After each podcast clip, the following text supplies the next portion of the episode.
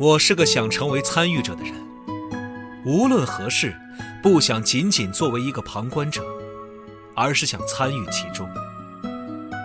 我想帮助别人，给别人带去欢乐，让玩家感到欣喜。在我的名片上，我是一名社长；在我的头脑中，我是一名游戏开发者；但在我的心里，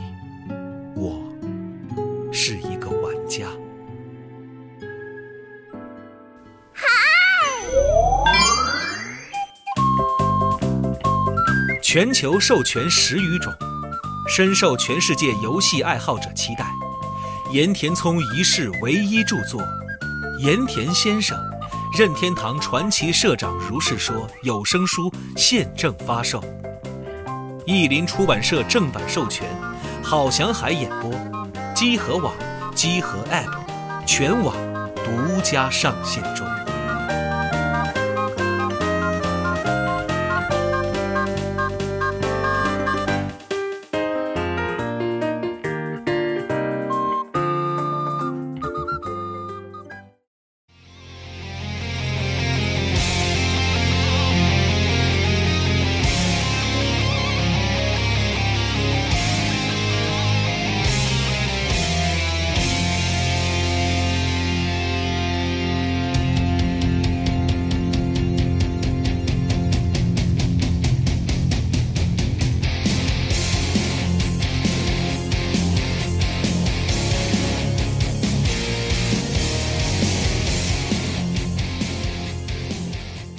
大家好，欢迎收听最新期的《加勒 Story》节目，我是四十二。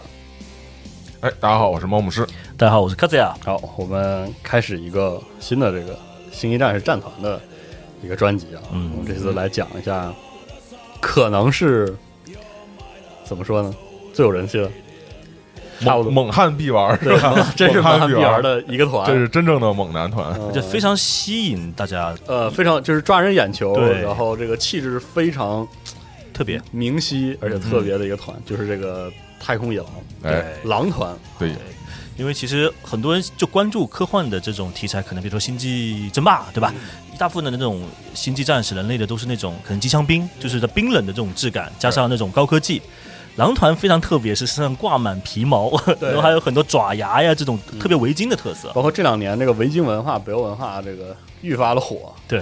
然后就是让这个狼团的这种视觉识别非常的抓人，非常冲击力。因为其实我觉得星际战士来说，呃，尤尤其是到现在这个版本啊，到九版之后，G W 把很多的星际战士更像那种现代战术化那种感觉一点。然后除了狼团以外，你不管是雪天使还是暗天使，其实都整体上倾向于一个就是整齐划一，对，然后特别军纪严明那种正规的军事人员，正规的军人，哪怕就是暗天使什么的，他也是骑士团，他也是那种军事纪律的这种。对你包括极限战士，包括那个钢铁呃之手之手，或者是帝国之拳。都很就是军纪严明，然后整齐，没有多余的累赘。对，但是就是狼团跟所有其他这些都不一样，非常野。他完全就是一个特别自由、特别个性化的一个 真汉子。真汉子，就其他人你可能觉得，哎，这个是什么？这个战士，那个是什么皇家卫队？但是到狼团就是野蛮人，皮草天团 对，浑身挂满了自己喜欢的这种小零碎儿，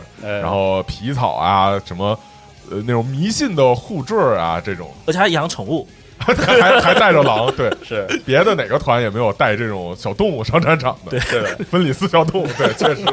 所以，所以就像上次这个夏老师来我们聊这样，我们继续这个以类似这种圆桌啊讨论，嗯，闲闲谈这个方式，给大家简单的讲一讲这个太空野狼这这个团，因为更复杂的、更详细的、非常严谨的这个细节，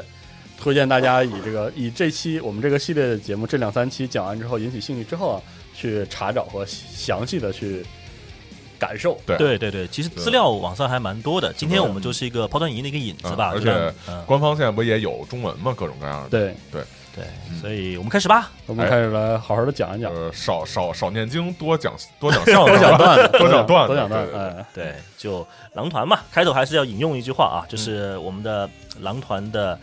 原体说过一句话：“终焉之计我会在此，为了最后的决战啊，为了狼之时刻。”那他在什么样的场景说过一个这么沉重的话呢？我们把故事往回翻。哎，其实就之前几期节目我们也聊过嘛，对吧？就所有的我就不赘述了，原体可能一开始都在一个羊膜保护器里面，因为亚空间等等等等的元素，反正玩儿丢了，对，漂流了，然后都到了各个宇宙的角落。那运气比较好的是，我们狼团呢，它漂流到了一个离神圣泰拉，也就是我们地球不太远的一个星球。嗯，就是我们所说的狼团的母星芬里斯，这里的感觉其实就是一个冻土呀、火山啊那种呃死亡世界。嗯，但呢，它因为离地球不太远，上面的大概的生态呀、样貌其实跟地球还蛮接近的。嗯，对，就是可能像我们的北极啊，或者像我们的那种火山岩覆盖的那种沉积一样。但你从宇就是更宏观宇宙太空角度来看，它其实就是个大雪球。是因为那边整体星球北欧质感特强对，嗯，而且它它这个星球是呃海洋里头有大怪兽，各种海洋里头兽有大大鱿鱼、大海兽大妖怪，对，就比较类似于那个北欧的海洋里头有什么嗯就是呃大蟒啊，然后海怪啊是。这种，对对。对就那种北极圈内的北地的那种对，风极地的那种风貌。对。然后就这样也自然而然导致那个居民也好啊，那那些生物也好啊，非常这个彪悍，嗯，骁勇善战，嗯，然后呢，因因为也借用了北欧的神话的设定嘛，对。所以上面呢肯定是以部落为主，之间的一些征征战啊、资源的抢夺呀、也会可能不同的部落上面结下了世仇，这个也就是为了上面的这个环境吧，做好了一个铺垫。那刚才也谈到了嘛，里面既然有海怪，那上面肯定有各种各样的一些奇形怪状的一些野兽啊。那里面呃，包括像那个有有种巨型的怪兽叫克拉肯，当然这个也是一个典故，不言而喻了。对他们很夸张啊，就吹到我的克拉肯人身长五英里，然后呢，它的触须有二十英里，啊一座山一样的怪物在那儿。一个会游泳的岛啊，对啊，然后呃，上面最快、最大的、最大块，然后最稳定的大陆呢，竟然叫做阿萨海姆。目前我们出现的所有的名字都是非常清晰的借鉴啊，对。从芬里斯到克拉肯到这个阿萨海姆啊，都是对，卡肯就直接就是就是那个？啊，就是那一个。芬里斯还是芬里尔变变个对。体，这都还有点变体，直接借用了。这个阿萨海姆这个构词，这个什么什么海姆，对啊，就是什么什么的领域，再什么什么一块地这样的。对对对就神北欧神话常用的那个神的的界域的那种概念啊，是，然后我们的这个原体呢，就在羊水保护膜的这个保护下呢，降落到了一个山峰里面。这个山峰叫做全腹之峰。那它其实在一个山巅上面一个一个降落的。当然，全腹也是狼团对他们就是帝皇父亲的一个尊称了。那个 All Father All Father 全全知的父对这样，对对对。然后它降落之后，其实它是有一个待遇，就是狼孩，他是被当地的巨型芬里斯母狼给收养了。嗯所以大家知道吗？原来狼团从小长大环境竟然是在狼窝里面长大的，是的，真是狼娃对，狼娃。对，对，然后随着他那个后面年纪增长，他也是被他的一个本地的一个部落主领主叫做德吉尔，对，就收养回来了。就在那么嗯极端的环境之下，其实，在雪山下面啊，还是有一些零零星星的部落，嗯，对，那这被他的一个部落那个首领给收收养了，基本上就是一个类似这个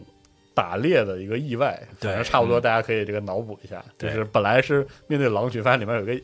造型不太一一样的的狼狼孩啊，然后就对给摁住带回家养了。毕竟这个文化程就应该是科技程度不一样了，是的，对对。然后狼团进入了这个人类社会那，也是跟其他的原体一样了，快速学习知识，然后肯定也展现出他天赋过人的一面嘛。然后呢，随他成为青少年的时候，已经彰显出他非常有战略统帅能力。然后呢，在跟其他的部落对抗博弈，还有抢东抢抢掠资源的时候呢，也充分的向他这个领主德吉尔证明了呃狼王的野心和他的实力、毕竟是原体，就是那种不凡的那种，天资。对各方面都很强。对，其实一般来说，就是呃，各个团你会发现，其实有很多有类似的这种经历，因为呃，都会展现说这个原体他有领导力，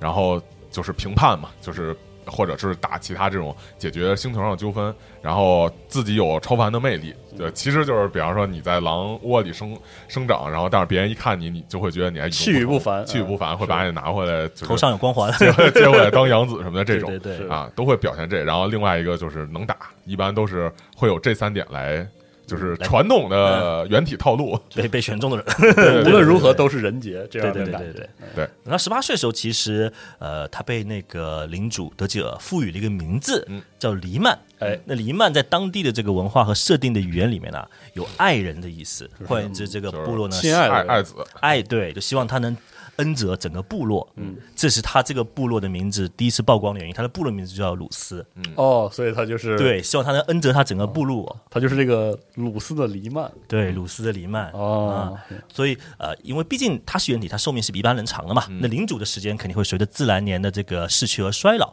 所以当当时这个领主德吉尔病逝的时候，没有人会怀疑他就是下一代的接班人。嗯，是。当然，传统的这个剧情要来了，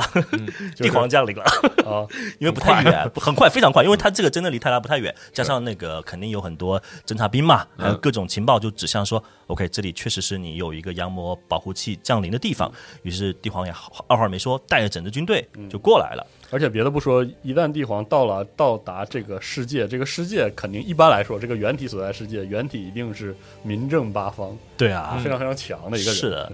而且当帝皇降临的时候呢，其实肯定让原住民有点怕嘛，就突然间你像一个一个高文明、高维度的这种东西进来，那本地人肯定的怕。但鲁斯毕竟是原体，跟他们不一样，站出来说：“来吧，我们用分离是最传统的手段来进行比较吧，看谁谁谁真正带领人类走向未来的帝皇。”热情好客，你知道吗？对，这战舰下来就感觉这个鲁斯也是非常的不怵啊，很激动。然后他跟帝皇说：“来，我们三项挑战，一来来来过招，第一招比食量。”看你的胃大还是我我的胃大，能吃才是真汉子啊！帝皇输了，为了体面的这个设定，吃相这个问题，对吃 吃相问题还是不能不能太拼哈。啊，好，那吃完什么呢？作为分里斯的汉子，肯定是比酒量来喝。那帝皇心想，的也不用心想，大家都知道嘛，他是讲的一个人设和身份呢。是的，投降投降，不跟你 在这方面较量。那这个时候前两项赢了，对不对？那肯定鲁斯这个信心就开始膨胀了，简直就是说，他跟他在所有的族群人面前说：“我一定会把他打败的。”来，给我欢呼，给我呐喊。那第三项呢，就是说是打架，其实就是跟你玩摔跤。啊，哎，这个其实。一方面，它背后的那个文化元素，首先就是那个北欧维京人常有的那个宴席，对。那种大宴，嗯，然后另外一个就是这个索尔当时的那个考验，嗯，前两项基本是一样的，差个对诗是吧？对对，差差一个 bad rap battle，确实，确实，嗯，既然要真刀真枪的干，或者拿出实力，那帝皇也不用出尽全力，但也不会向你示弱，是在几个回合之后呢，也一个大拳头就把鲁斯给打飞了，嗯。那鲁斯呢？肯定达到身心豪迈嘛。既然我真的实力跟你差好几节，我心服口服。再加上我觉得他肯定冥冥冥冥之中能感受到他这个人帝皇父亲对有某种这个因缘所在吧。所以呢，他也没有太纠结。我觉得这其实反映鲁斯一些性格，是就是你又又要体现当地人的那种豪放的那种文化传统，对，但是你呢又。得在外交场合给个面子下，对啊，你其实可能后面，可能鲁斯他还是就是说就早有想法，说父子相见。那之前原体父子相见都直接就认识了，肯定也不可能说我不认识我就。肯定也是一眼认出啊，但是我得找一个什么合理的理由，仪式感不能少，对不对？特别是你下来说这个，我我就要当你的臣民，这事儿吧，这不可能啊？对，就绝绝对底下人也不服嘛。对对啊，那经过这番周折之后呢，那狼王肯定也是心服口服嘛，欢迎效忠我们的帝皇。这个过程也真是亲切友好，而且像一场宴会，对，非常热闹啊，非常热闹。当跟帝皇同时来呢，还有其他的原体，因为毕竟狼王不是帝皇发现的第一个原体，那他是谁呢？就是我们的月影苍狼的原体赫鲁斯，就是当时应该算是帝皇最器重的那个儿子。对，嗯，其实我觉得他一直都是挺器重，可能没有之一，是最器重的。那呃，鲁斯其实大家知道嘛，他刚开始是个狼孩，然后进了这个部落，加上现在又面对这种高维度的文明，他其实黎曼鲁斯哈狼王其实已经习惯了跨文明、跨世代的一种沟通。嗯，他当时见到帝皇这么多军队，包括见到自己的原原体兄弟的将领，其实他眼睛就跟哈士奇一样的发光发亮，特别想亲近这个兄弟嘛，多学习。对，但这个。东西，因为那个赫鲁斯还是有他的这个高高在上的这个架子和尊严在的，这样他们说的语言都不一样，因为他们当时说那种高哥特语，所以赫鲁斯并没有特别领情，反而让狼王有种疏离感。狼王说：“我跟帝皇都摔过跤了，那我们也摔一跤吧，摔一跤好了。”对啊，打打架、喝喝酒，可能就熟了嘛。但这个是这件事情依旧被赫鲁斯给拒绝了。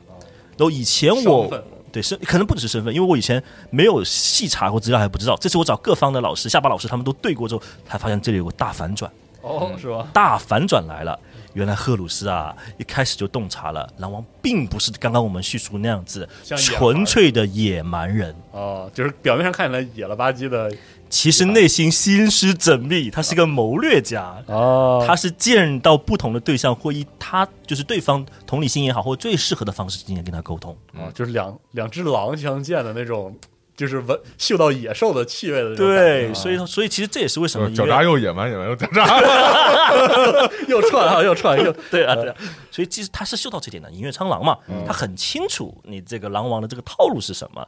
这感觉甚至让我觉得有点像一个经典的特摄片假面骑士 Black 里面的黑羊和影月啊，同根同源嘛，然后又是同狼，所以。你懂的，所以这块其实埋下了很多这个诱因在里面，嗯后面的一些事情。赫鲁斯一上来就知道防鲁斯一手，对他反而是人荷鲁斯自己员相关其，实也是这样的一个人嗯啊。赫鲁斯他自己也是一个，就是有点见人说人话，见人说鬼，见鬼说鬼话这种。对，就是他是特别人格魅力，人格魅力其实体现在对不同的人应对自如，然后能去用。看似就是很平常的这种语言，但实际特别破防的那种，对。就是特别能说到别人心坎儿里，但是他又能显得荷鲁斯自己特别。就是就是我又说你爱听的，你又为我所操作，但是我又不显山不露水，看不出是啊我刻意在操作你，是。就他自己就有点这种人，对。所以说互相都哦，有点说讨厌比较像自己那个人的感然后觉近。相似吧。鲁对对对斯就是那种表现成傻狗的样子，然后让你放下戒心，但实际上还是有心机在的这样的。对对对，是，所以就确实验证说，可能他就是要找个台阶儿，然后合理的说让这个自己的部落又服这个嗯神皇的管束，然后自己又能顺理顺理成章的去跟、这个、在自己面前不至于丢脸啊。对对对对对但是随随反正随着这个大环境吧，那个狼王也带领自己的部落，跟接纳了整个帝皇派过来，无论是军事力量、科技、装备，也顺势成立了第六军团。哎，所以太空野狼就是这个第六军团。第六军团太空野狼。那哎呀，本地的所有的这种原住民要升级成为星际战士，大家懂嘛？老的可能就加加点挂外挂装备，新的开始做十九道手术，是的可能到 PSM 都是不止十道手，二十多道手术了。所以呃，也是为了以后加入帝皇，为了大远征做好人才的储备。但我们可以看看，其实呃，整体的狼王的武装是什么呢？因为其实狼团是个非常早成立的团，它在二版的时候就已经成立了。在最早最早那版设计里面哦，狼王拿了一个冰霜系的一个链锯剑，它是单边开口的，然后呢拿这个尺寸就真的可能跟哈士奇尺寸大小的几个呃野狼。但这个版跟后面的差距是巨大的，因为后面他拿的武器和他的这个野狼的尺寸都跟第二版的设计不太一样。那，我们现在讲是第二版的，第二版的设定就是早期时间设定。早期设计，时间时间就会看得到黑白图，资料，对，他当时 他当时拿那个武器叫做海妖之势，哎。号称就是把刚才我们说那个克拉肯啊。胃部里面那些牙齿对挖出来，然后精工一下装到自己的武器里面。因为其实呃，对于狼团也好啊，分理师也好，他们其实很善用一种武器，就是我们说的寒霜系武器，或者叫双域武器。它这里面因为有热能力场，可以改变武器关于这个温度的这个特性和属性，就带有略似有点那种冰属性、冰魔法的感觉。冰属性附魔。对，然哦，后这是个狼团很专属的设定哦，对，别团没有，呃没见过，只有狼团有。属于自己的黑科技这种是。但这个到底怎么样，我们后面说，好吧？这里只是告诉你狼团的这个呃狼王的这个装备是什么。嗯，对。然后他除了刚才我们说那个海妖之士呢，他后面还有几把武器，因为海妖之士在后面的一个大事件里面跟安格隆的一把武器对冲坏掉了。我们后面大事件说，他拿第二把武器呢是一把叫做黑夜之剑的武器。那这个武器的造型就比较偏我们最近可能看到狼团狼王的一些呃武器的一些主视觉也好啊，它或者常备的一些插画也好，它是一个双边的开刃剑，嗯，那上面也有双鱼系的一些相关的属性和设定。他除了这个以外，他还拿过斧头，可能大家比较少见。他拿过一把叫林东之斧的一个双鱼性的双边，对吧也是有锯齿的这个斧头，但很少见他用过。因为你也知道狼狼王的武器特别多，有剑、有斧、有矛、有枪。他对他甚至还有一个远征的一个手枪，叫做呃锤器者这样的一个设计型的一个武器。应该是啊，唾弃者，唾弃者，唾弃者，对不起。然后这个武器其实几乎很少见到狼呃狼王用过。哦，因为但是有有设定中可能挂在腰或者挂在什么地方会有，对，所以这是一个基本他的武器。那狼王有没有防具呢？当然有啦，嗯，它有一个帝皇本人亲自赠予授予的一个动力甲，叫做冰波之甲。号称这个是受过三次祝福啊，在各种神话里面都有过典故啊，什么对应北欧神话里面前世存在的十二条河啊。但说白了，就是它的防护能力也是通过双域系的改变你的这个热热能量，比如说在我的身体外面有一层结界啊，然后别人没办法直接伤害到你这样的一个冰甲术，冰甲的这个 冰甲术冰甲术这真是冰甲术啊！对，寒冰护其实一般就是立场的那种嗯。发生器啊，什么这种效果。嗯，对。所以呃，狼团三十 K 嘛，那个时候其实它整体的一个军团的设计的颜色也跟我们现在认知的不太一样。嗯，狼团狼王有狼王的整套武装，但但不代表他的那些这种偏海军蓝或者灰色这种东西是直接应用到他的旗下的军团。他旗下军团配色反而是很暗，嗯。以黑暗和黑暗色和暗红色作为主基调。哦，三零 K 的时候，三零 K 早期的时候，所以看起来特别凶猛，凶猛，嗯，嗯，甚至不像正派，啊 一股一股反派恶人的味道。嗯真的那种就是蛮人的那种样子。对嗯，而且网上可以看到很多三十 K 时代狼团的一些设定图嘛，包括他的肩甲，包括他的战旗，看起来真的还挺有有就不能这么说嘛，就是真的是有点有点小恶魔的感觉，或者是那种反派，不是小恶魔啊，就是那种恶魔属性非常强的这种味道。是的，嗯所以呃，有一点大家要知道啊，其实三十 K 时候他挂的那些皮草没有四十 K 那么多。哦，那个时候还是因为它的动力甲的型号不一样，那个时候动力甲更讲究功能性，嗯呃，装饰性的爪爪牙也好啊，或者是一些挂链啊、一些符文，反而没有四十 K 那么多。嗯嗯，对，反正就是一股恶人的形象吧。但这也不是绝对的，因为中间我们也说了嘛，三十 K 跟四十 K 中间隔了一万年，随着时间推进，你会发现在大大叛乱的时期，狼团的装甲又会开始引入他们的原体的颜色，所以像海军蓝啊，在三十 K 大叛乱的时候就慢慢多起来了。啊已经也已经多起来了。哦，对对对，好呀，那我们简单讲一下我们三十 K 对吧？帝皇刚降临，然后狼团加入大远征的一些设定。那接下来就是一个非常重要的战役，叫火轮战役。这个战役我不会去赘述，详细的这个故事内容大家可以看集合的 APP 或者集合网上面的时间轴，有详细的故事的呃说明。这里你只要知道几件事情，是一场狼团大战兽人的战役。哦，过程中呢，双方损失惨重，是场长时间的拉锯战。狼团最终以整整三个大连的代价赢得这场战争。哇，但啊，战就是军团时期的三个大连，对，你可以想想有多少多少哦多少人投入了，可能就是不只是几千，不止不止，因为那个时候都万人规模的嘛，很恐怖的嗯。但好事呢是这件事情，狼团终于在拉锯战里面赢了，并且获得了两个很重要的资源。嗯，第一个资源呢，就是他获得了未来能给芬里斯母星建造狼牙堡这个大型防御军事要塞的预算资源，嗯帝皇是批给他了。哦第二件事情呢，鲁斯本人哦，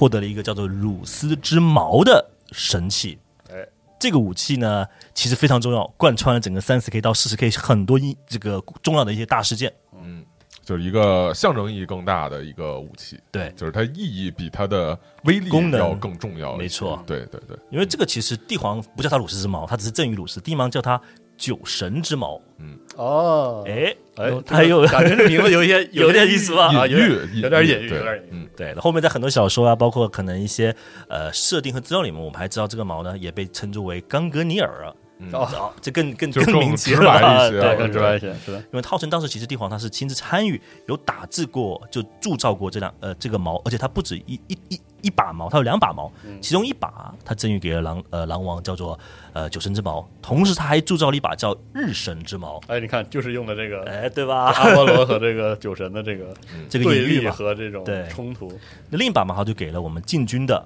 大统领嗯康斯坦丁瓦尔多。那后面其实这是一个很重要的一个角色嘛，对吧？他跟狼王在后面的故事里面也有所这个交汇。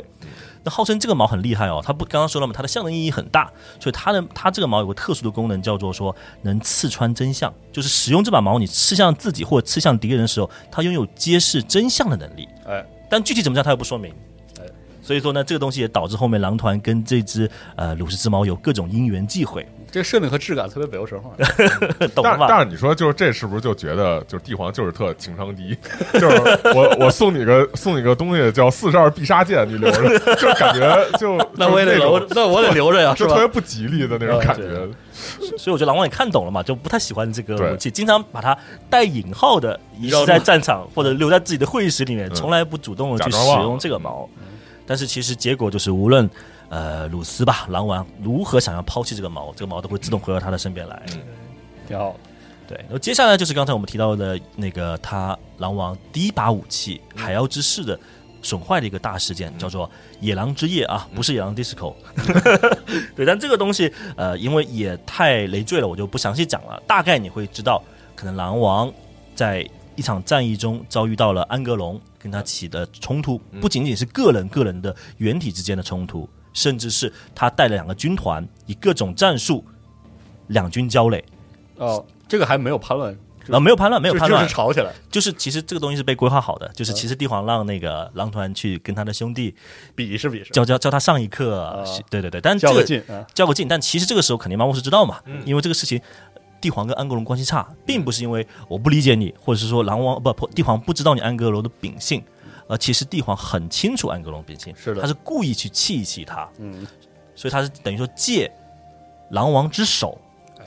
跟安格隆产生一这种可能听起来比较暴力的交互。这个部分可以推荐大家回去再听一听那个我们混沌军团里讲过那个吞噬者 World Eater 的这个情况。这安格隆这个吞噬者的原体就是拧巴人，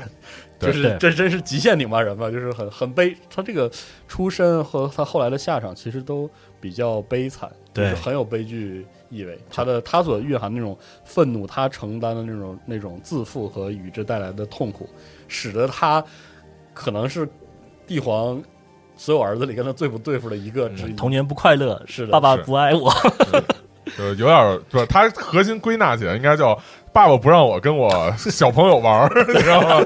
非让我回家继承家业那种感觉。反正就是很拧巴。这个人我印象就是我接触的不多的故事里，我我也印象很清楚，就是他基本上跟各个原体或多或少，时不时都会有些口角，对就脑子比较直，然后这个性子也很烈。性子很烈，就很容易去发生冲突。而且他关键就是他就是谁也不服，就是他自己就处于那环境，他就很很对谁都他是那个奴隶角斗他士出对对出身的，他就是这种谁都不服，宁有种乎的感觉嘛。嗯我们就是有我不我因为天。因，为核心是说他被他爸强行带走，他被他爸就强行带回家之后，然后跟这么一帮人在一块儿，他也不想不喜欢你们，我也不想继承家业，我也不想搞军团，对，然后你们就非得把这些乱七八糟事儿弄我身上，我可不是逮谁我跟谁急，对啊很叛逆，特别叛逆。然后这场战役的结果就是导致刚刚说两把武器海妖之士跟寡妇制造者双双破裂，嗯然后这个时候狼团也顺势换了把新武器嗯。但到，安格隆最后呢还是被我们狼团的各种技巧啊、狡诈的技巧给呃狼团重重包围。嗯但这个时候呢，狼团也没有呃狼王没打算处决他，就给他上一课嘛。嗯但这个时候呢，刚才符合刚才大家说的那个安格隆的人设，无能狂怒，对就觉得就完全就是侮辱我，侮辱我的军团，嗯所以跟你没完。所以这个事情其实就没有起到好的效果，对反而是反效果。但这个东西也被后面人其实发现，可能就是帝皇和鲁氏的一个早期就安排好的一个大计划，就是跟他接触的一个大计划。嗯对。那这里我还要提一点啊，就是包括狼团在内，虽然他个性可能会比较，刚才提了嘛，可能比较莽或者比较狡诈、比较虎、比较狼，这都是一些看起来可能是个中性，只是带一点一丢丢可能偏负面的一个评价。嗯但在基里曼，也就是我们十二个原体当中，极限战士的原体的心中，依旧觉得他们是一个叫做无畏少数派，它原文叫的英文叫做 Dauntless Few，、这里面不仅仅是包括狼团，还包括呃弟子啊不不说错了，帝国之权的多恩，还包括白色疮疤的可汗。还包括圣杰列斯，还包括马努斯，就是铁手的马努斯，这些人被认为跟极限战呃极限战士基里曼合作当中是无往不胜，并且易于沟通、易于合作的这个无畏少数派。好，那讲到这里呢，就整个呃三十 K 前期的这个故事呢就告一段落了。基本上狼团从他降生到哪个星球被帝王发现，加入大远征，这就已经他跟他的原体兄弟一些互动互动，啊，对，就到这里为止了。因为接下来呢，就进入到可能呃，也是可能无论是黑图书馆的小说家，还有网上资料着墨最多的一个环节，也就是我们说的赫鲁斯大叛乱时期。嗯嗯这个这段的故事，其实我会呃，因为可能我们今天讲的语速比较快，所以我在开始讲的时候会把这段时期狼王参与的大事件分为六个，大家可以在一开始听一个整体的框架。第一件事情就是呢，呃，狼王被帝皇派到了普罗斯佩罗操办马格努斯，啊这这是是千子的那个事儿，对经典中的经典啊，这是第一件事情。那第二件事情呢，就是呃，在佩普罗斯佩罗战役之后，狼王也撤离了普罗斯佩罗嘛，往回去的路上呢，遇到了阿尔法军团的纠结，嗯。或者是说围围呃围追堵截。那这时候呢，伏击吧伏击伏击，对，然后阿尔法最擅长就是这种对啊。偷袭，对，然啊后这时候狼团被 DA 路过，碰巧路过的哎。DA 所救，哎，这是第二个阶段。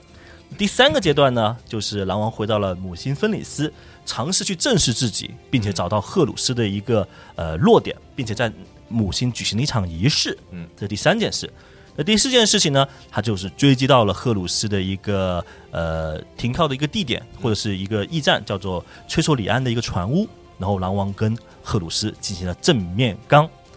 那下一个事情，第五件事情，正面刚，结果狼王身受重伤，所以呢，他就一路撤退，撤退到了亚兰特。这个时候，在撤退的过程中，他得到了压位的原体的一个协助，让他顺利回到了地球泰拉。但是因为他重伤了，所以他昏迷了。那最后赫鲁斯大叛乱一个事情，就是他昏迷醒来之后，其实赫鲁斯大叛乱已经终结了，已经是一地狼你醒一地狼藉。他对他他你才醒啊！然后这赫鲁斯死了啊！那那时候那没办法嘛，那这个时候狼团就要找一个办法去解决帝皇兽的这个伤害重伤，于是他只身进入了恐惧之眼，尝试教找到一种解药，为帝皇排忧解难。嗯，所以是刚才那六个大的时间大事件吧，是整个赫鲁斯叛乱。时间轴的一个大的点，待会儿我们会分开来说。嗯，对，那可能重中之重吧，或者我们放在最早的就是我们的普罗斯佩罗之坟这个事件。其实这个东西我们也想讲的更杂谈一点，或者更娱乐一点哈。就是整个过程中，其实呃马格努斯啊，一直我们看起来都觉得他这个心智或者精神不太正常，因为大家都知道嘛，帝帝皇最忌惮的一件事情就是你用各种巫术、灵能、灵能在搞事情。嗯。然后，其实，在大叛乱之前，马克吐斯就尝试用各种灵能跟 帝皇远程沟通。你想想，如果你是帝皇，我最反你用我最反感的手段在跟我说各种通风报信，比如说其中一条，你说我最心疼的孩子要搞叛乱，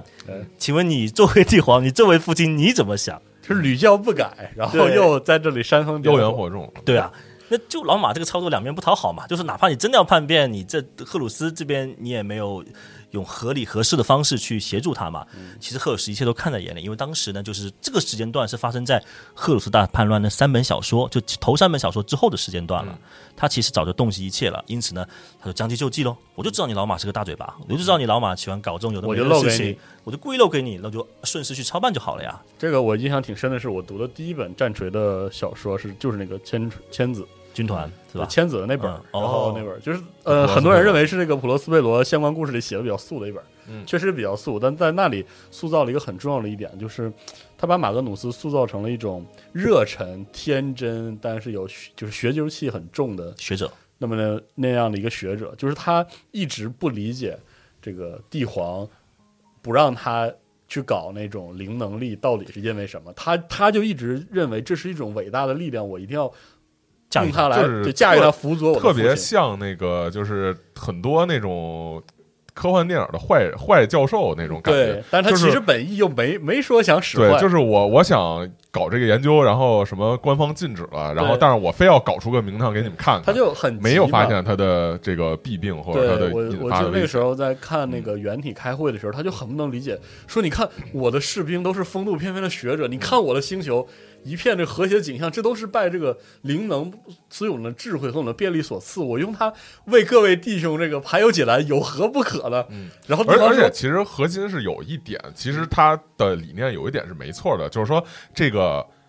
这灵能，就是或者说就是一种科技的力量，就当然灵能也也就是也可以像一般什么科技那种研研究嘛，就是一种这种力量，它力量。本身研究是没有中性的，在于你的这个使用者，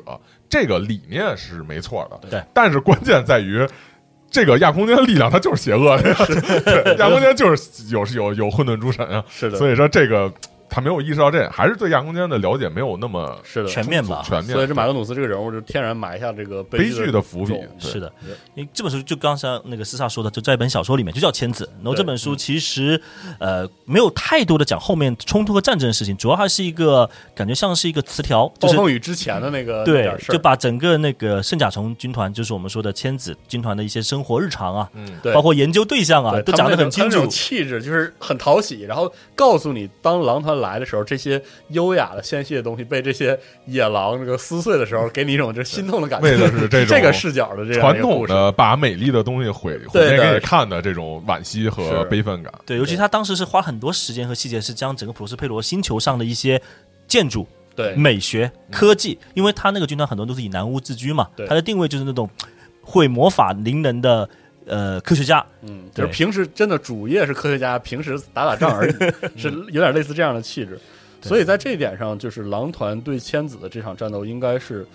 呃，怎么说呢？大呃，赫鲁斯大叛乱里充满了手足相残的这个故事，兄弟这个互害的故事，但是这个故事也是其中最经典的、经典和伤痛的一段，没有错。而且主要还是说，整个行为、整个这些发生的事也都是被操作的。因为这本书太重要，说我估计以后应该会有官方的中文版，所以大家可以期待。现在其实有民间的这个中文版，但可能阅读感觉不是特别好。不过翻译的已经相当不错，很精彩了，是吧？大家再找一找，再看一看。对，网上都有。然后这个时间就往上往前推进了呀，对吧？当时那个。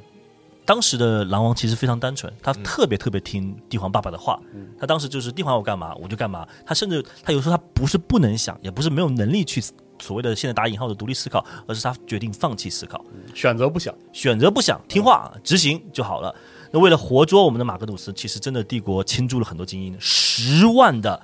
狼团精英部队奔赴前线，还不止哦。帝皇还为了真的让这这个战事非常稳定，还派了呃禁军和。寂静修女，就是那个自带魔免光环的。对，这里要说明一下，这个寂静修女跟一般的呃战斗姐妹、战斗修女不是一个概念。是的，寂静修女她其实她有很多就是反灵能、反魔法能力。她来了之后，肯定很多男巫的这个魔法或者灵能就放不出来了。是，这是完全是个针对表啊，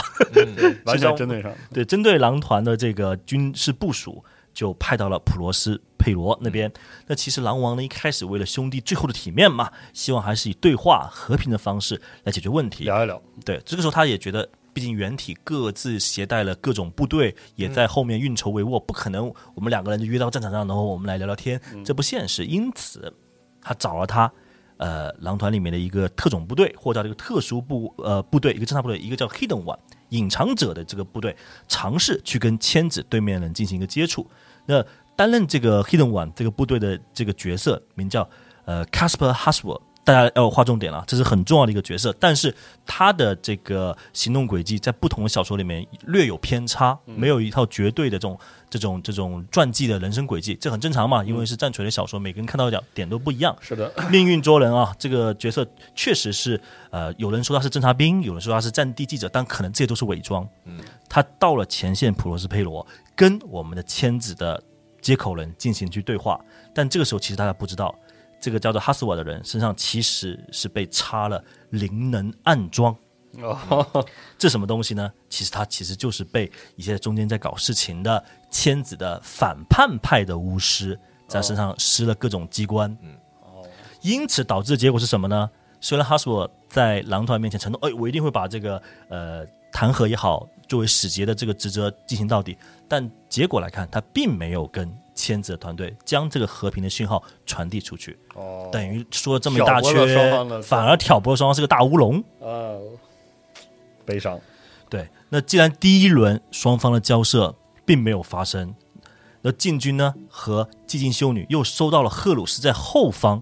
篡改了帝皇的命令。你看，重重事件叠加在一起，他篡改是什么？把马格鲁斯从带回泰拉。变成了军团交战，怕不怕？哎呦，马上性质就变了。对，就从简直就是变成了这个歼灭战了，这很恐怖的呀。对，因为本来你说带回，其实呃大军压境嘛，然后包括你有禁军皇帝的代表，然后你有这个寂静修女，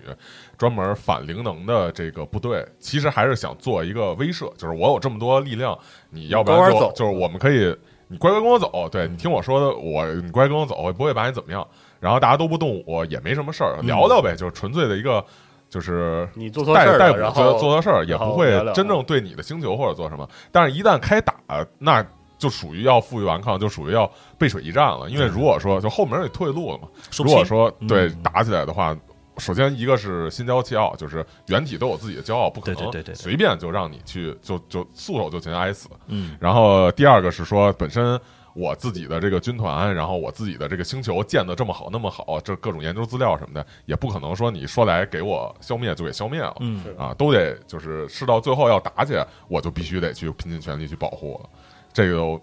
一下性质就不是单纯的那种。还有机会了，对，就不是，就也许可能说最开始逮捕的时候也可能会发生冲突，但绝对不会是抱着一个这种，就千子就不会抱着一个这种没有退路的，必须要撕破脸打死撕破脸的这种心。对，总之狼团还有包就是包括各个现场的人没有收到长期没有收到第一轮交出的那个反馈嘛，就被人在后面施压了，不得已狼团就带着整体的部队入侵普罗斯佩罗，就开火了。嗯，对，那基本上我可以看到，呃，狼团加基因修女加禁军这块是没有什么短板的。嗯，在直接正面刚的情况下，就就圣甲虫圣甲虫军团就是被针对，是。是在很短的时间之内就横扫战场，狼团 狼王带这个军队就势如破竹的攻入了普罗斯佩罗的地表，那也进行了。大开杀戒了，没办法，因为双方的立场和认知不一样嘛。你看，比如说我是千子，我觉得我在守卫我的家园呐、要站到最后一兵一卒。狼团觉得我要把你带回正义里来了，对吧？对要清洗这些事情。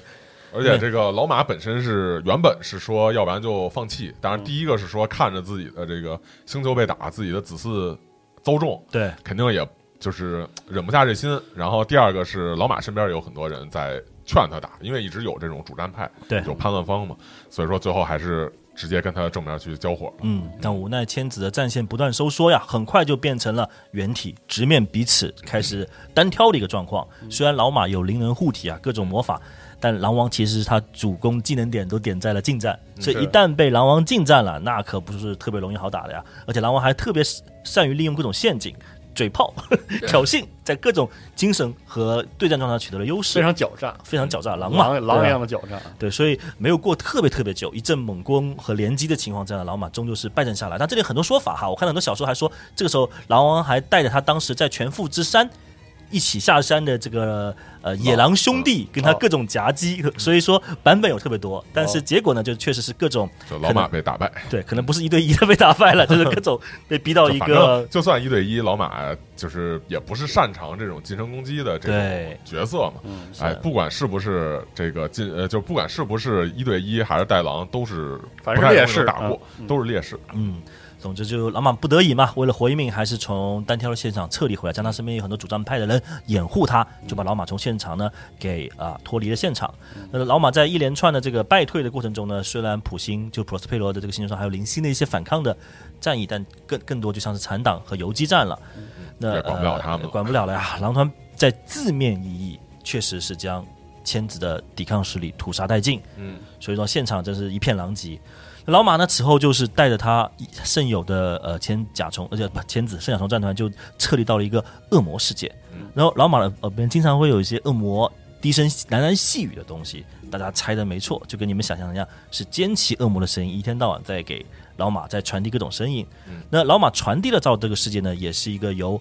呃巫师加千子在亚空间里面的一个暂时的一个据点。这就这个新世界哈，就是老马占占据这个地方。但因为老马在传送的过程当中，他的灵魂受到了很大的打击。老马的灵魂是被打成了各式各样的灵魂碎片，嗯，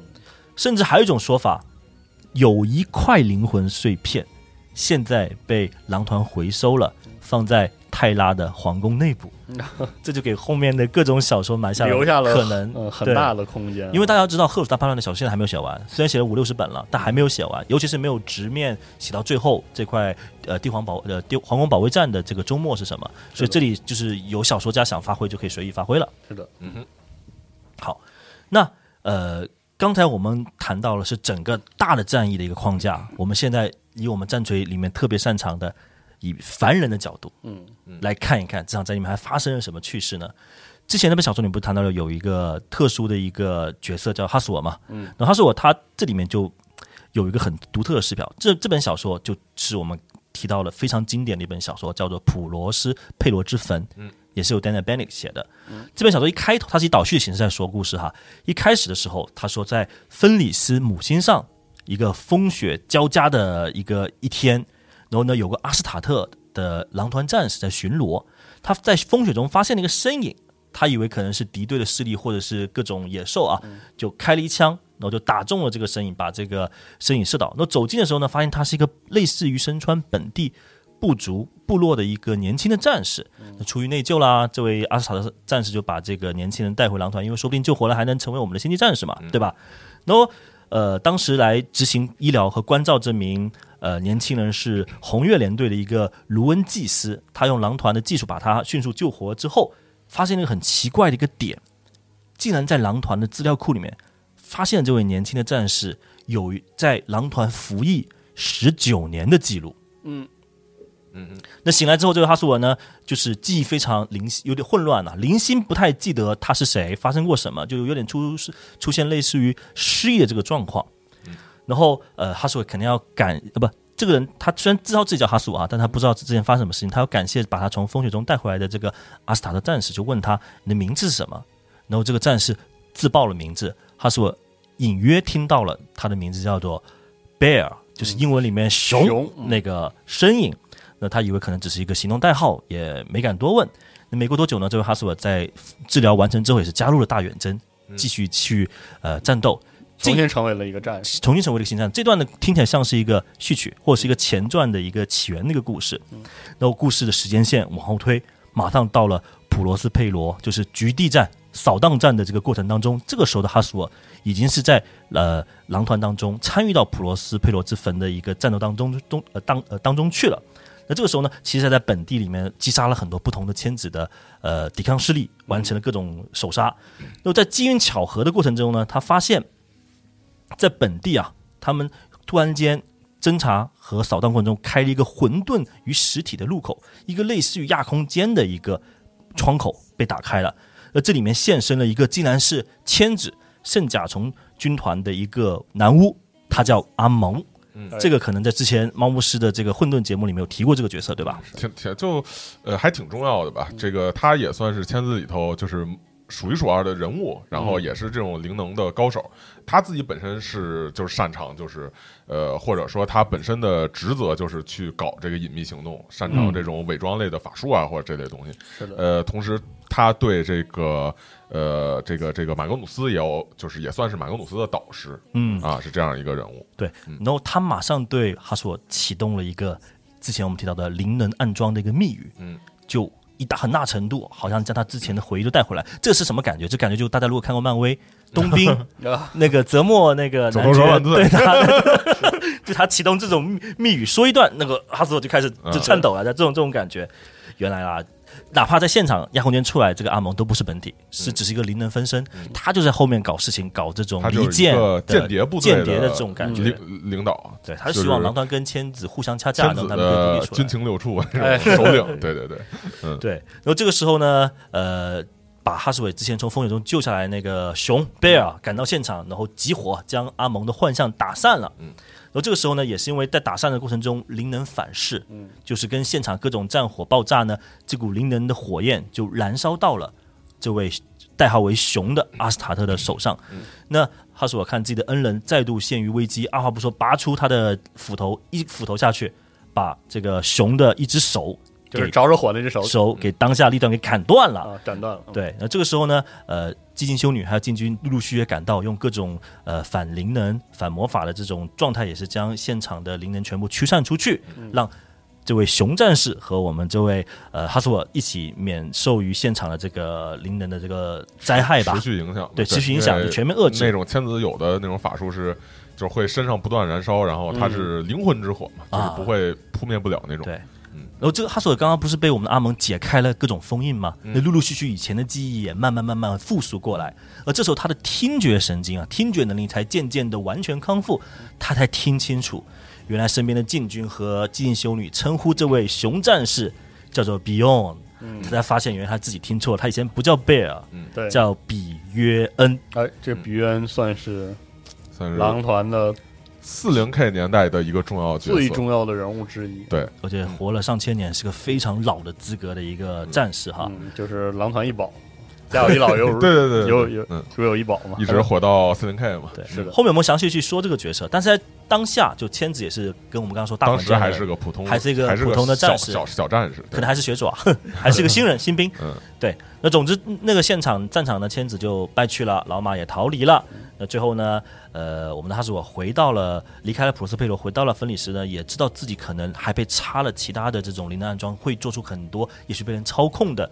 种种行为，因此他主动要求进入禁制立场进行休眠。嗯，等到以后，呃，真的有人可以完全包包括哪个祭狼团祭司要把他这种封印或者是这种操控解。就结束了之后，或者完全解开之后，他才愿意回来。但小说这个时候没有说完，他留了一个很有趣的扣子，就是说他进入休眠立场之前，还跟一个人对话。那这个人的对话的对象，小说暗示是赫鲁斯，也许是他的分身，也许是有人给他传话。对，他在那，但这里面说了什么，他小说没有明示。哦，这是是是赫鲁斯还是鲁斯？我看赫鲁斯对不起哦是赫鲁斯。对，所以、呃、就就就说明他身份是非常复杂，哦并不是说他身份就完全解放出来了，可能他自己还会有些呃背叛呐、或者是一些异端的行为，所以这就小说留了扣子，还没有说清楚。嗯，那这本小说真的是当年非常火呀，就是呃霸占了包括纽约最佳的销售书的一个。呃，前二十名的第十六名的这个殊荣，也是迄今为止被认为赫鲁斯大叛乱整个系列里面最值得一读的一本小说。一是因为它狼团呃的人物属性非常有这个吸引力，另一方面确实它编剧。包括凡人视角跟这整个大环境里面的一个小战争，就好像呃零八 M 小队那种在高达里面这种小战役、小人物的视角，让这个小说非常发光发亮。是的，那普星告捷之后呢，狼团呢其实就在普星也没什么意思了嘛，也要撤回泰拉也好，汇报啊，或者回芬里斯休整也好。但在回去的路上，遭遇了另一个反叛的军团，嗯，就阿尔法军团。哎，就众所周知，阿尔法军团是那种喜欢搞埋伏、诡计、陷阱、伏击等等等等的这种呃很厉害的一个九，就叫叫什么？算是九头九头龙战团吧。对，九头蛇战团，九头蛇战团，对所以说，在各种，因为其实刚打完大大仗，这个狼团其实也损耗挺大的嘛，他不可能不费一兵一卒，所以他在回收的过程中也是处于一个被夹击的状态。那狼团自然而然这种喜欢正面刚的汉子是不敌我们的阿法因战团。为这个主要是说有这么几点，就是说第一个是说狼团带修女，带呃寂静修女啊，我们那会儿没有修女，带寂静修女，带那个禁军，嗯，呃，就算是打跟一个军团，就是军团级军团级交火有很多损伤，他还是有很大的军事势力，对，而且他还有禁军，还有寂静修女，这是很庞大的一股军事势力，所以需要延缓他的一些行动，或者说找不着他的。呃，弱点薄弱的时机去给他打击，让他进一步削弱。然后狼团回城的时候，正好第一个是刚打完仗，嗯。这个就疲惫；第二个是说，其实狼团也本身不是特别擅长太空战，就是对，在包括四零 K 的一些这种故事里头，嗯对狼团也有在太空战很多吃瘪的这个这个经历，对。嗯，所以说阿尔法等于是找了这样一个机会去伏击他，对啊，那个搞得就被打得很惨嘛，四面楚歌嘛。嗯这个时候在不远处竟然还有白八战团，那那那个不叫战团，叫军团，军团军团从他不远的地方那个驰骋而过。那这时候狼团肯定是向他的原体兄弟发出支援求救的一个信号嘛。啊对，谁知道白帕并没有理会他，就这么走了。嗯有这件事情让狼王反过来去思考了很多事情。难道我在整个兄弟军团里面这么不得人望吗？是为什么兄弟都不肯救我一马呢？嗯我的战败原因到底是什么呢？我是不是只能作为帝国帝皇的刽子手而存在呢？嗯，所以这个时候，从之前的完全放弃思考，只执行命令，哦，到现在开始开始觉醒一些独立思考的能力，这个事情可能会被评判为呃狼团就是一个思想的一个转折点。嗯，对，对。然后呃，当狼团再接着往前推进，再一次面临险象环生，被阿尔法军团要进一步又一次要剿灭的时候呢，却被一支路过的意外的黑暗天使。嗯 D A 的军团所拯救过。事实上，在漫长的三十 K 的这一万年里面，狼团跟呃 D A 吧，或者我们叫师团是有过很多交互的。在之前节目里面也说过嘛，嗯对，对，所以说他们还是有点交情的。加上师团可能呃，也可能他没有白八那种读书人的那那种，或是那种那种那种包袱在，他更愿意帮助自己的有过交情的一个兄弟。所以在师团的帮助之下，狼团总算是度过了危机，回到了我们的泰拉。嗯，那这个时候啊，他发现原来泰拉的这个这个各个呃人类帝国的一些高层已经在给赫鲁斯各种叛乱行径定调。哦，已经开始要定性了。那定完性之后干嘛？刺杀行动。嗯，所以当时其实已经在一个叫做呃梅罗赫的一个战役当中，他们想派刺客廷前去刺杀赫鲁斯。哎但是真男人嘛，对不对？狼王对这种搞这种背后里的阴暗事情不是特别感特别感兴趣。但有趣或者讽刺的是，在现场他碰到了白八的原体可汗。哎哦，狼王就怒了，上去你为什么不对兄弟施以还手？元首，对，那为什么不救？是吧对啊为什，么为什么呃就很出离愤怒嘛？那可不，但可汗就说：“你不知道现在所有的帝国的势力都集中在泰拉，你永远不知道赫鲁斯什么时候攻过来。我们不应该把帝皇父亲还有整个泰拉的这个优先度放到最高吗？当时我怎么能判断这是不是这个叛军的陷阱呢？对呀，对啊，就各种说辞嘛，就打的狼王，哎，算了，他也反正。这也是，反正可汗也是文化人，确实对，就没往心里去。这也是各有各的看法嘛，这就是很传统的荷鲁斯系列，每个人的自己角度有自己想要优先做的事儿。嗯，但是说服狼王之后，狼王确实也就认了，认了，确实大局为重。对，因为其实可以感觉到，这时候狼王开始有一些质疑了。当开始质疑自己行动时，他也不知道该信谁，该信谁。然后他的准则是什么？他的信条是什么？所以这个时候，狼王决定要回趟自己的母星，因为他知道自己母星里面有一种仪式，叫狼之仪式，可以让自己找到无论是自己的真正的出发点，还是赫鲁斯的弱点。但这个判断，在现场的另外两个原体是反对的。其一是圣血天使的原体圣杰列斯，还有个是帝国之前的原体多恩罗格。他们认为，虽然我们现在这么多原体在泰拉，好像我们的帝王皇宫是固若金汤的，对吧？但其实很多。不可 确定的未知的东西，人也很多，人不少了。所以说你不应该离去啊，你应该跟我们至少把这场叛乱结束之后你再走。但狼王就不就不正在头上上头了，那他决定说你们先守着，我得走，我得回去找我自己的一个一个一个目标吧。于是呢，他就回到了芬里斯，然后呢，在狼在呃琅琊堡附近他们的秘密的这个庭院里面举行了一场仪式。嗯那这个仪式其实不是狼王自己一个人就解决的，他需要当地的一些至高卢恩的祭司辅助的情况之下，才能让这个仪式发动。包括一个叫 K 瓦的一个呃高高阶的一个卢恩祭司，他带着七名其其他的一个卢恩祭司团队，以及在比约恩的协助之下，狼王进入了一个大厅。这个大厅呢，原文叫做 Erking。但这个东西在呃芬里斯的文化中，这 Erkin 指的是掌管死亡与不幸的一个女神的一个名称。嗯，那那他进入到那个地方其实不是亚空间，它是一个地理世界，一个冥界 Underverse，它是一个类似于过往狼王呃狼团的英灵精魂所聚集的一个空间。对，这个是叫空间的夹缝当中。哦，反而很玄学，很玄乎。对，但是狼王一进去的时候，整个仪式的现场马上。亚空间的裂口张开，各种恶魔就袭击了现场。那我本来我召集卢恩和比呃那法师和那个比恩干嘛？就是为了守护仪式啊。所以外场外也大开杀戒，打了起来。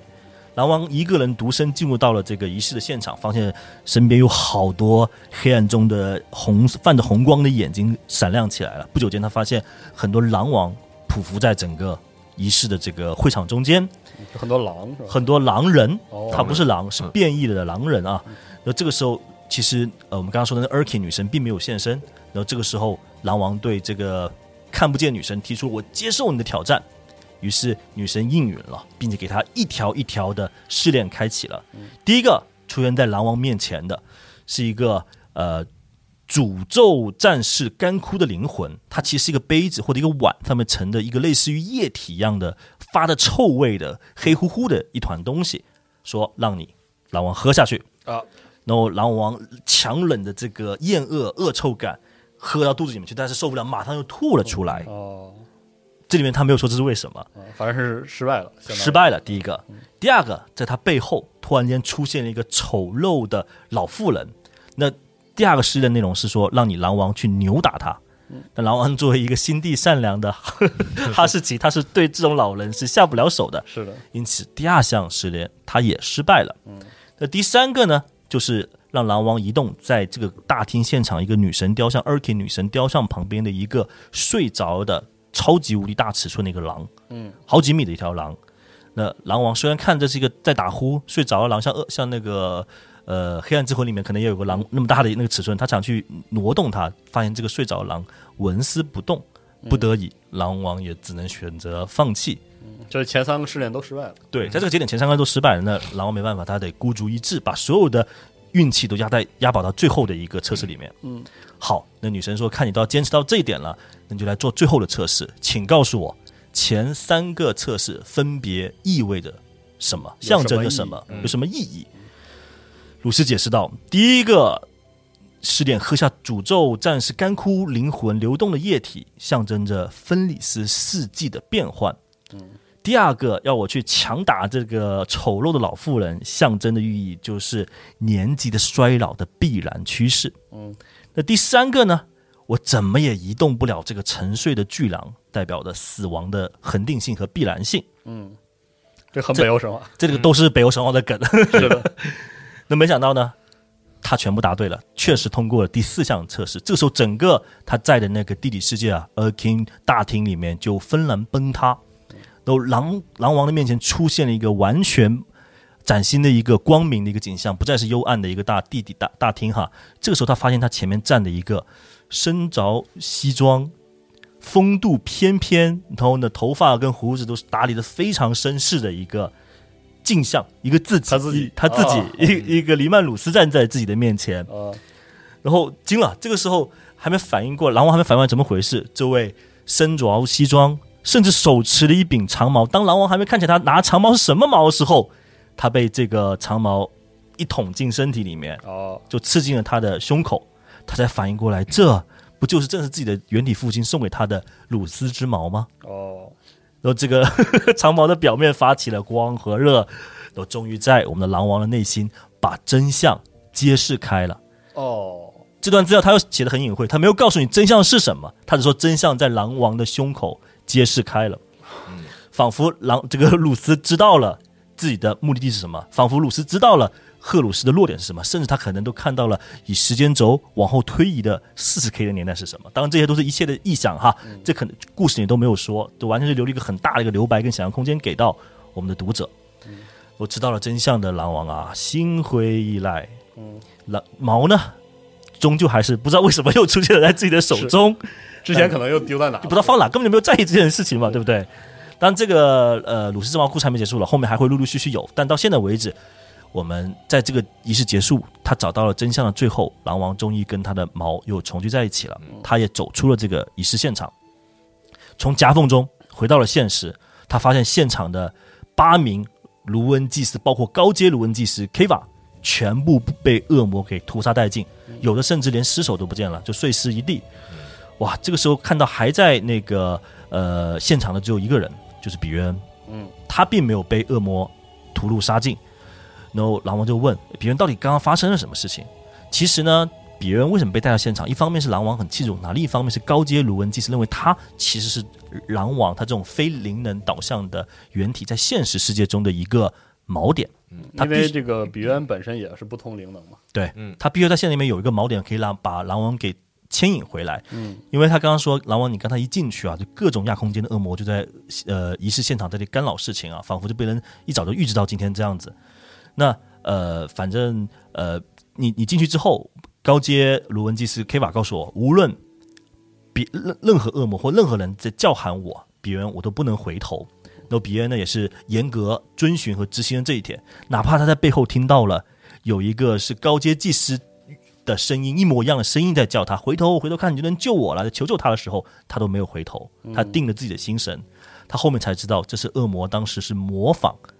这些高阶祭司的这种声音去诱惑他，因为他一回头，这个锚点就不复存在了，就破除了一些仪式的一些前提。所以最后恶魔拿他没办法呀，他是个锚点嘛。那最后恶魔哎没办法，只好回到自己的亚空间里面了。那这个时候不久之后呢，狼王也从整个仪式里面完成了，并且走了出来。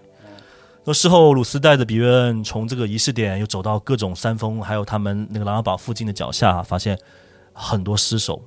死在那，就高阶祭司，甚至包括 Kiva 本人，嗯，被碾碎的身体都在这个山脚下被发现了。这件事情对狼王来说打击很大。为了进行一个他自己寻找真相的过程中，却牺牲这么多宝贵的人才也好，或者狼团的中坚力量也好，这个事情让狼王进一步的去思考我的存在的价值是什么。嗯嗯，我还能不能这么任性的继续去追逐自己想要的东西？于是，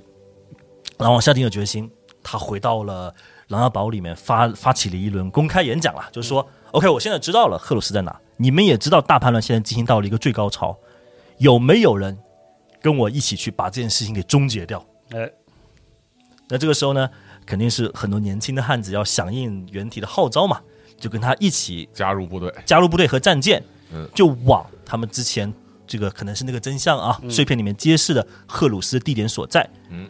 然后就进军去讨伐，对，就进军去讨伐了。然后他们去到那个地方叫做崔楚里安。其实那个时候呢，赫鲁斯和他这个当时应该已经更名了赫鲁斯之子了，嗯，对吧？对，就在那里少做休息，作为准备或者整顿或者说补给。以狼王的性格，他也不会去埋伏，他也不会去搞些什么事情。他到了现场就要跟你正面刚，嗯。于是呢，在船坞里面碰到了复仇之魂号，碰然后也碰到了呃赫鲁斯，双方就不由分说的打在了一起。那刚才我们铺垫了说了这么久，赫鲁斯也好，狼团狼王也好，本来中间就各种姻缘的机会也好，巧合不快也好，或者是各种有的没的事情，这个时候什么都不说，没有任何铺垫就打起来了。在应战的时候还耍嘴炮，嗯跟狼王说：“哎，你这个考虑一下，你真的你服务的是真正的帝皇吗？你的伪帝干了什么什么事情，你知道吗？你知道雷霆战士吗？”就跟他耍各种嘴炮。那刚正不阿如狼王，我们的鲁斯根本不不考虑这个，就跟你打。但打了几个回合之后呢，发现确实四神加体的赫鲁斯还是比较厉害。是自己我不入什么，我不入什么不入虎穴焉得虎子啊！嗯我这样直接打，我反而会我的体力会被消耗光。嗯于是他决定，我故意卖个破绽，来，我卖个破绽，你打我，那我抓住这个这个这个空隙或者空档，我再对你造成一个双杀。那这个过程中，他就把自己的胸口让给他了，让那个赫鲁斯的爪子伸进来重击了狼王的这个甲胄。嗯，那他同时呢抓住这个空隙，反手一个鲁斯之矛刺进了赫鲁斯的身体里面。哦哦，因为他用的不是一般的武器，而是鲁斯之矛，哦就是那把矛就那把矛，所以从精神层面跟肉体层面都对赫鲁斯造成了一定的影响。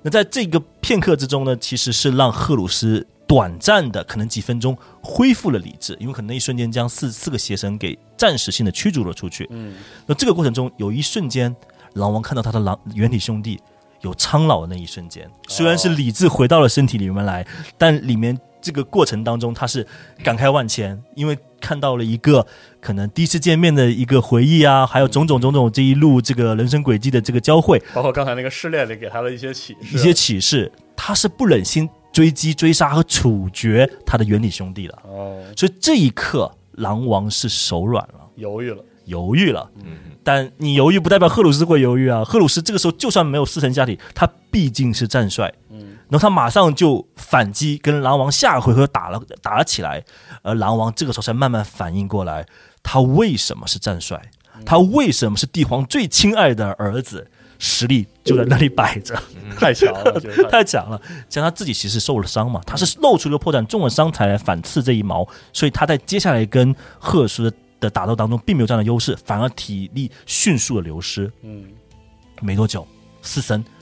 再度占领了赫鲁斯的时候，仿佛他整管血加满了。嗯那赫鲁斯又恢复到他最强的一种，无论是战帅状态，还是各种邪就邪神加持的状态，让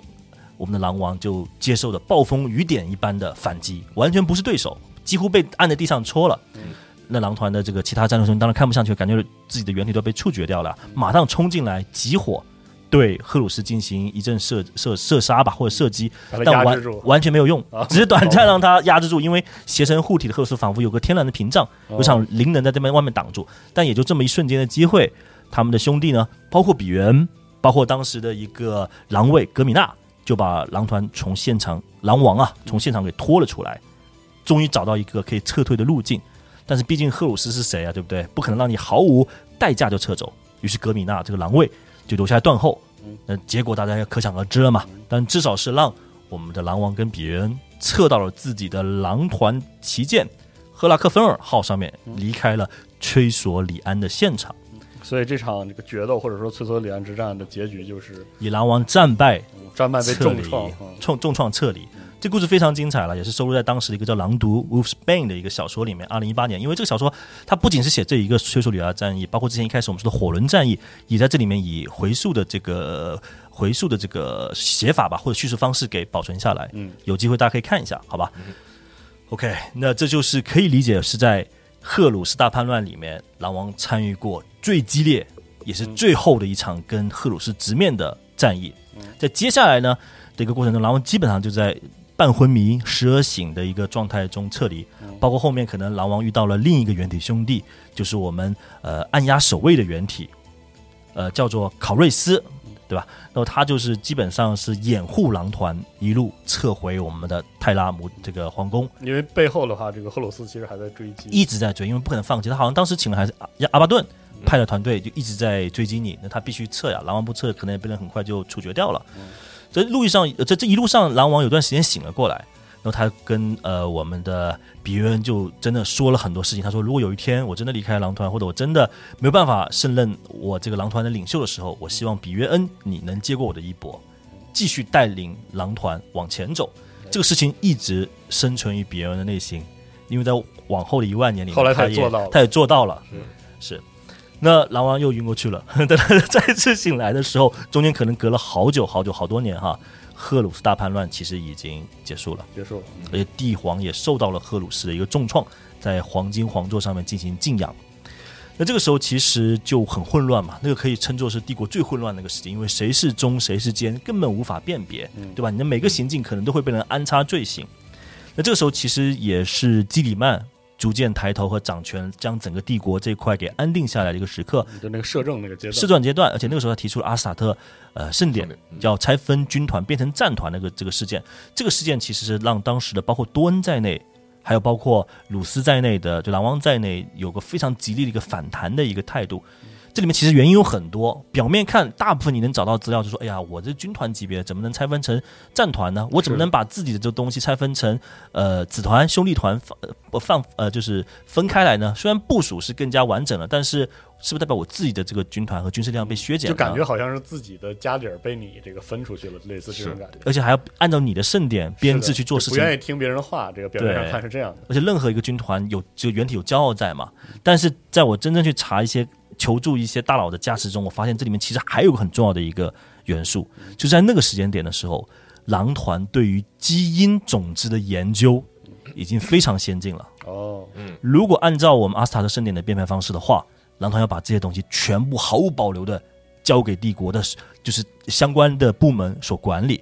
可以说，那个时候狼团的基因种子研究，甚至可以让狼团的基因缺陷